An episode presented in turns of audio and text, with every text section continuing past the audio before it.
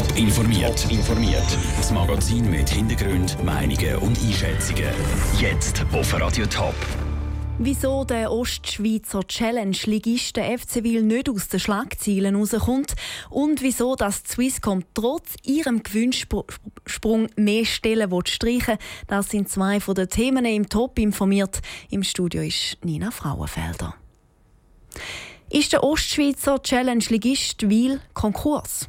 Oder weiterverkauft worden? Wie sieht die Zukunft aus vom FC Wil? Auf all diese Fragen soll es heute Abend eine Antwort geben. Der Club lädt kurzfristig zu einer Medieninformation ein. Peter Hanselmann. Im Zusammenhang mit den aktuellen Ereignissen rund um den FC Wil wird zur Pressekonferenz eingeladen. So der Einleitungstext im Mail, wo kurz vor Mittag in die Redaktion kam.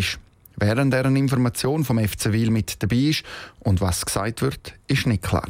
Der Blick mutmaßt, dass sich die türkischen Investoren schon zurückgezogen und die Aktien weiter auf Frankreich verkauft haben. Offenbar gibt es heute den Tag durch auch verschiedene Einzelgespräche, wo die Situation mit den Spielern angeschaut wird. Noch eine Woche hätten sie Zeit, um innerhalb der Schweiz den Club zu wechseln.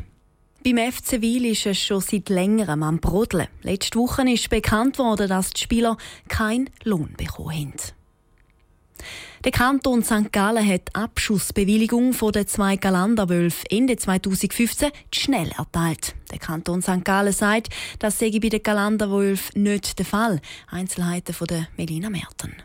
Das Kalenderrudel hat den beiden Kantonen St. Gallen und Graubünden immer wieder Mühe gemacht. Das, weil vermehrt Wölfe in der Nähe von Dörfern gesehen worden sind. Aus dem Grund haben sie vor zwei Jahren eine Abschussbewilligung für zwei Jungwölfe eingeholt. Die ist den beiden Kantonen auch erteilt worden. Das aber mit der Bedingung, dass beide Wölfe bis im März vom letzten Jahr geschossen werden Einer ist durch einen illegalen Abschuss ums Leben gekommen. Beim zweiten ist die Bewilligungsfrist verstrichen. Der WWF hat gegen die Abschlussbewilligungsbeschwerde eingereicht und jetzt auch Recht bekommen. Die Umfrage von der Cora, der zuständige Stelle für Wolfsforschung und Wolfsmonitoring in der Schweiz, hat gezeigt, dass europaweit Wölfe auch durch Siedlungen laufen ohne dass das wirklich eine Gefahr sollte bedeuten. Und das ganz unabhängig, ob Wölfe bejagt werden oder nicht. Der Wolf-Experte Gabor van Bethlen Fall wie vom WWF Schweiz. Vom Kanton St. Gallen ist bis jetzt noch niemand erreichbar für eine Stellungnahme auf das Urteil vom Verwaltungsgericht. Haben.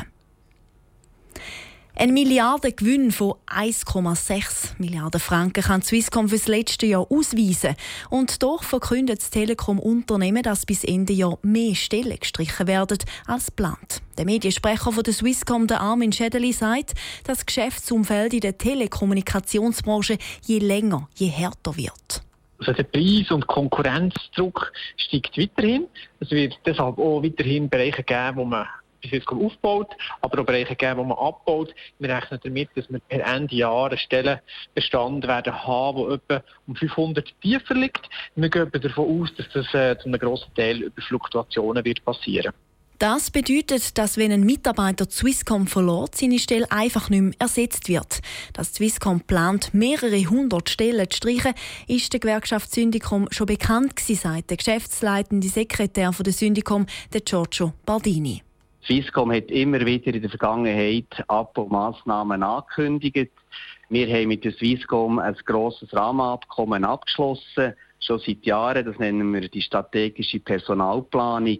Und für uns ist die Anmeldung vom Abbau nichts Neues. Wir sind vorinformiert worden. Dass die Zahl vom Stellenabbau jetzt etwas höher ist als geplant war, sei auch nicht so schlimm. Die Zahl befindet sich immer noch in einem akzeptablen Rahmen. Top informiert, auch als Podcast. Mehr Informationen gibt's auf toponline.ch.